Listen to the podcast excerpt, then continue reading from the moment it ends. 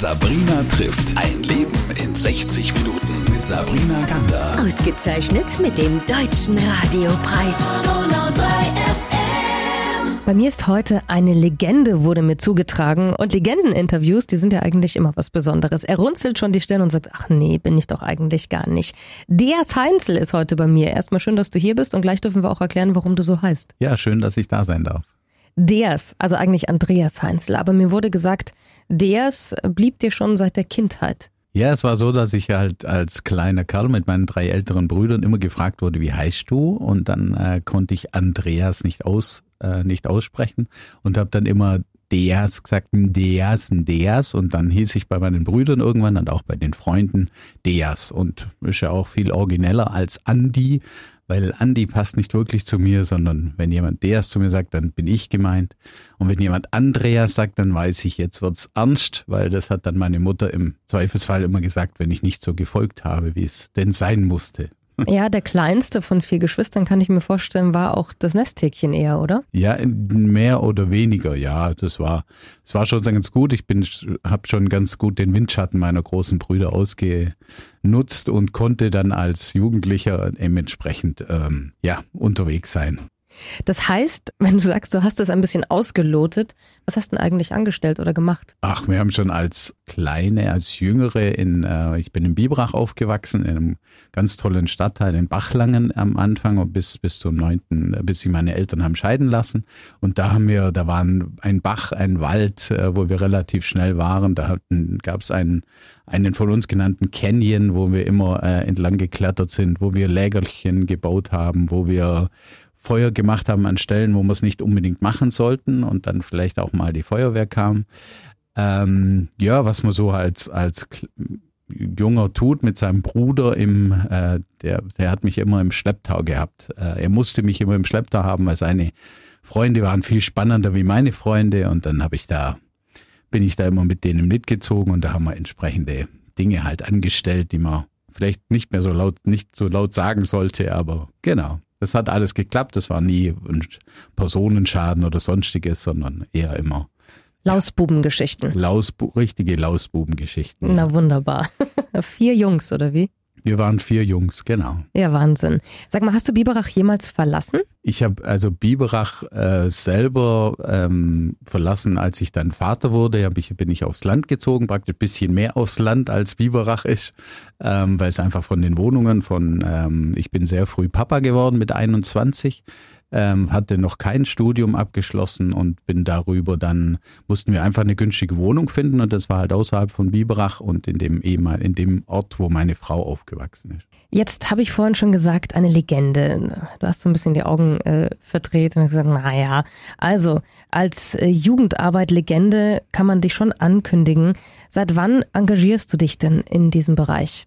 Also ich habe schon als Jugendlicher angefangen, mich zu engagieren im Jugendkeller, im Biberacher Jugendverein. Das war ein Jugendkeller, ein selbstverwalteter Jugendraum.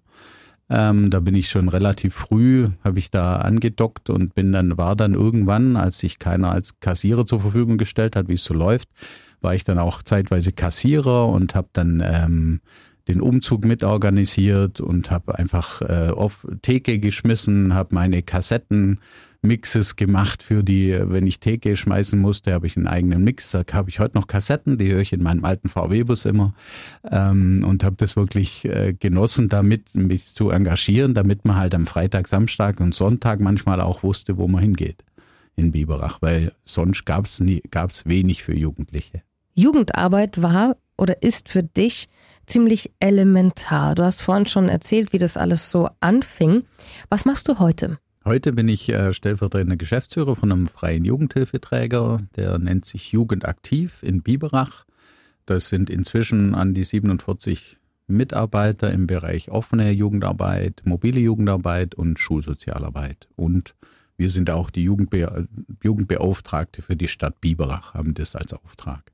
Was bedeutet das denn? Jugendbeauftragter bedeutet, dass man praktisch schauen muss, wie sind die Bedürfnisse in der Stadt, was gibt's für, gibt's Jugendliche, die irgendwelche Interessen, äh, Ideen haben, die sie gerne umsetzen wollen und dann können die zu uns kommen und wir versuchen das dann gemeinsam mit der Stadt auf äh, gute Beine zu stellen, dass es eben funktioniert. Es gab ja zum Beispiel vor zwei Jahren gab es ja dieses BC feiert, ähm, illegale Partys trotz Corona.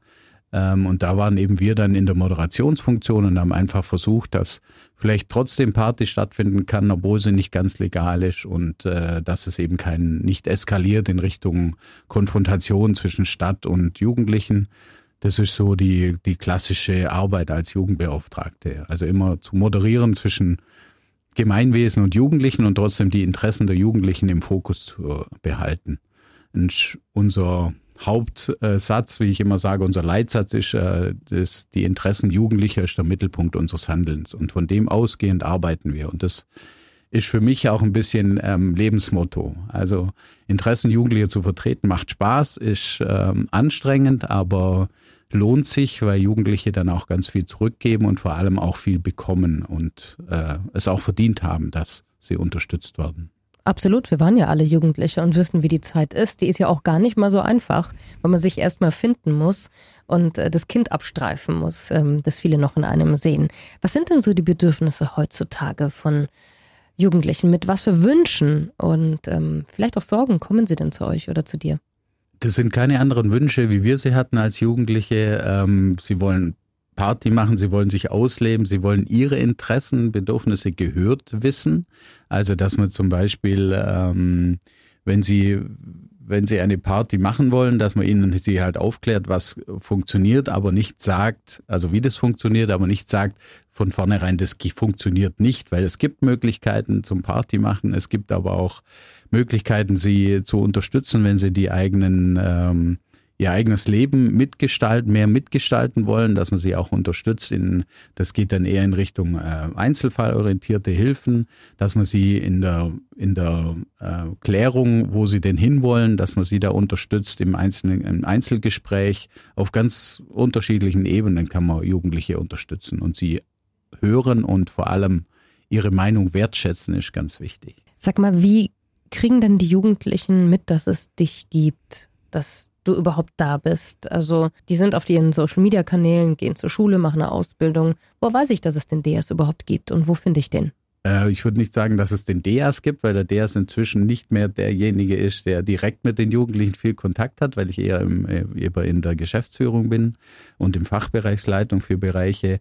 Aber ähm, zum Beispiel die Streetworker, die trifft man direkt auf der Straße in Biberach. Das ist für so eine kleine Stadt auch nicht selbstverständlich, dass die 2,75 Stellen, dass wir Streetworker haben. Ähm, dann trifft man die Schulsozialarbeiter an, jeder Biberacher Schule. Das sind auch von Jugend aktiv. Das heißt über diese Ebene oder im Jugendhaus, im offenen Jugendhaus, im Haus der Jugendverbände, das von Gruppen äh, genutzt wird und das wir auch begleiten. Da kann man uns treffen oder man kommt direkt in die Geschäftsstelle und fragt irgendwas. Wir sind auf Instagram noch nicht so unterwegs, wie wir es vielleicht sein sollten. Solltet ihr ähm, euch mal Rat holen. Grad, ja, TikTok sind wir gerade am Anfang. Äh, so, aber das ist einfach, ähm, da muss man halt immer gucken, wo bleibt die Zeit? Wie kriegt man das hin und wie, wie professionell kann man das dann auch gewährleisten? Das ist immer die Frage, schafft man lieber mit dem Jugendlichen oder ähm, tun wir den nächsten Insta-Post organisieren? Da ist die Frage, wo ist die Priorität? Wir haben jetzt schon über die Jugendlichen gesprochen. Ich finde es ja immer so schwierig, wenn man ähm, jemanden so pauschal in irgendeine Schublade stecken möchte, was ja überhaupt nicht unser Ansinnen ist. Aber das ist dein Job, Jugendarbeit im Biberach. Das ist deine Leidenschaft, würde ich jetzt mal sagen. Dafür brennst du auch. Was hat denn dieser Job mit dir gemacht? Was hat er dich gelehrt? Wie hat er dich verändert?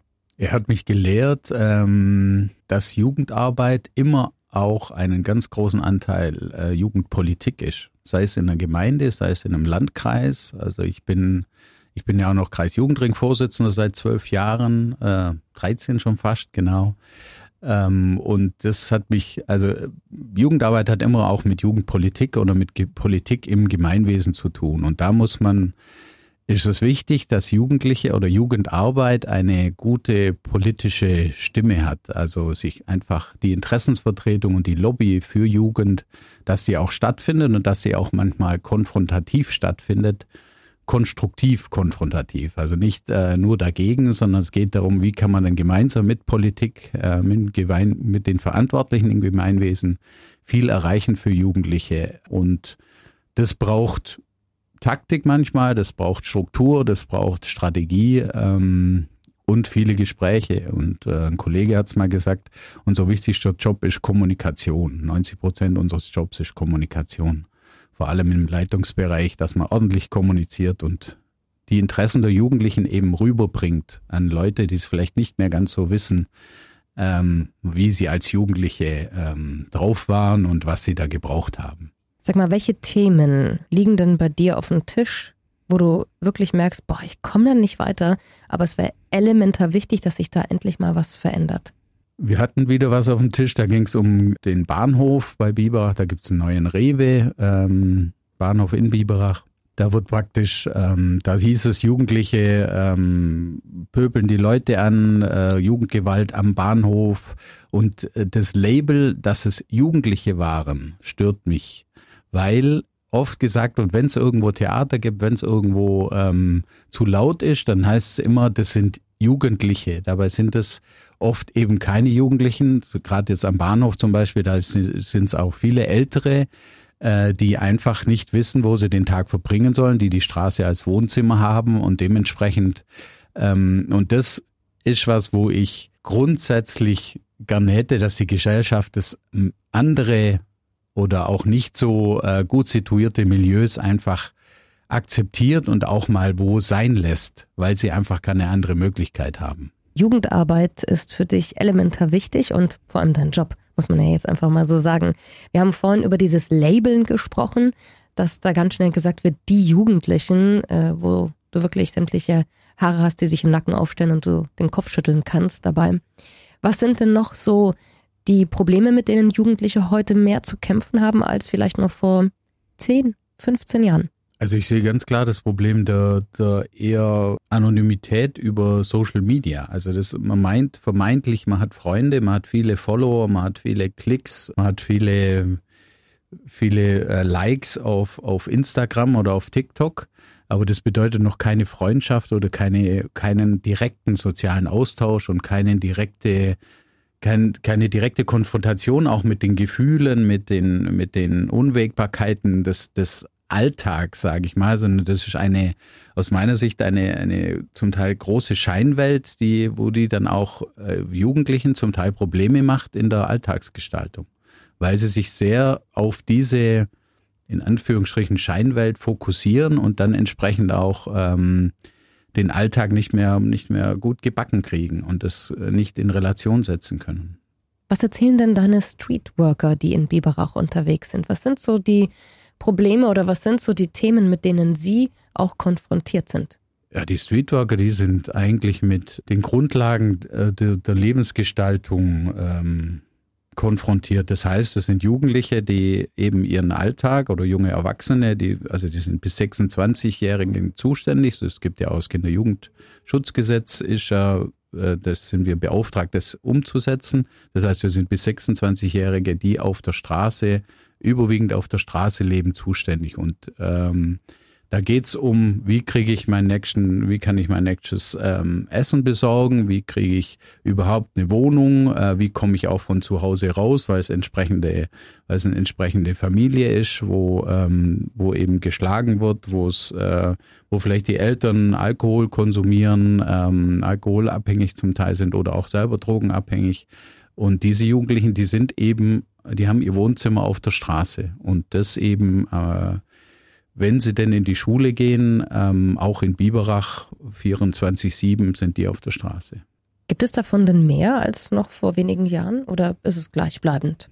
Für Biberach kann man sagen, dass es nicht viel mehr geworden sind, aber die Problemlagen haben sich zum Teil verschärft über neue, sage ich auch, neue Drogen auf dem Markt, die praktisch einfach, also äh, Crack gibt's ja schon lange, aber es gibt inzwischen auch andere, andere Drogen, die, die ähm, synthetische Drogen, die eben ähnliche Wirkung wie Heroin haben und leicht zu bekommen sind, zu leicht zu bekommen sind ähm, und dementsprechende Auswirkungen haben. Da merkt man schon, dass da äh, eine, ja, dass es schwieriger wird, dass Jugendliche früher in die Abhängigkeit ähm, rutschen, in eine extreme Abhängigkeit. Welche Geschichten motivieren dich denn in deinem Job, wo du sagst, wow, das hat mich jetzt wieder so berührt, ich weiß, ich bin hier genau richtig? Mich motivieren die, die erfolgreichen Einzelfälle. Es gibt einen, der kam, der war fünf Jahre, fünfeinhalb Jahre bei uns in Begleitung, in, in Betreuung durch die Streetworker und dann ähm, hat er schließlich ein, fuhr er in einem Bus der RAB, ähm, fuhr er an mir vorbei und hat freundlich gewinkt und sich äh, wie, gefreut wie Schneekönig, dass er mir jetzt zeigen kann, dass er sogar inzwischen Bus fährt und Busfahrer geworden ist und sich wirklich, der hatte ähm, ein uneheliches Kind und so weiter, war selber auch ähm, drogenabhängig, hat es geschafft über die Streetworker, dass er eben rauskommt und dass er einen regulären Job hat und, ähm, und dementsprechend sein Leben gestalten kann und für sein Kind aufkommen. Das war ihm auch ganz wichtig. Also noch schöner kann man ja ein Interview mit dir gar nicht beenden als mit so einer schönen Geschichte, wo man auch merkt, okay, wenn die richtigen Menschen da sind in unserer Gesellschaft, dann gibt es auch immer eine helfende Hand, die von irgendwo herkommt. Wunderschön, dass ihr das macht und äh, danke, dass wir einen Einblick darin hatten, denn das hatte ich so jetzt auch noch nicht und das auch noch äh, in unserer Region. Danke dir also, Deas. Wir wissen jetzt auch, warum du so heißt ähm, und nicht Andi genannt wirst. Deas Heinzle war heute bei mir aus Biberach. Macht weiter so. Vielen Dank dafür und ähm, ganz viel tolle Geschichten und liebe Grüße. Vielen Dank, dass ich hier sein durfte. Sabrina trifft ein Leben in 60 Minuten mit Sabrina Gander. Ausgezeichnet mit dem Deutschen Radiopreis. Donau 3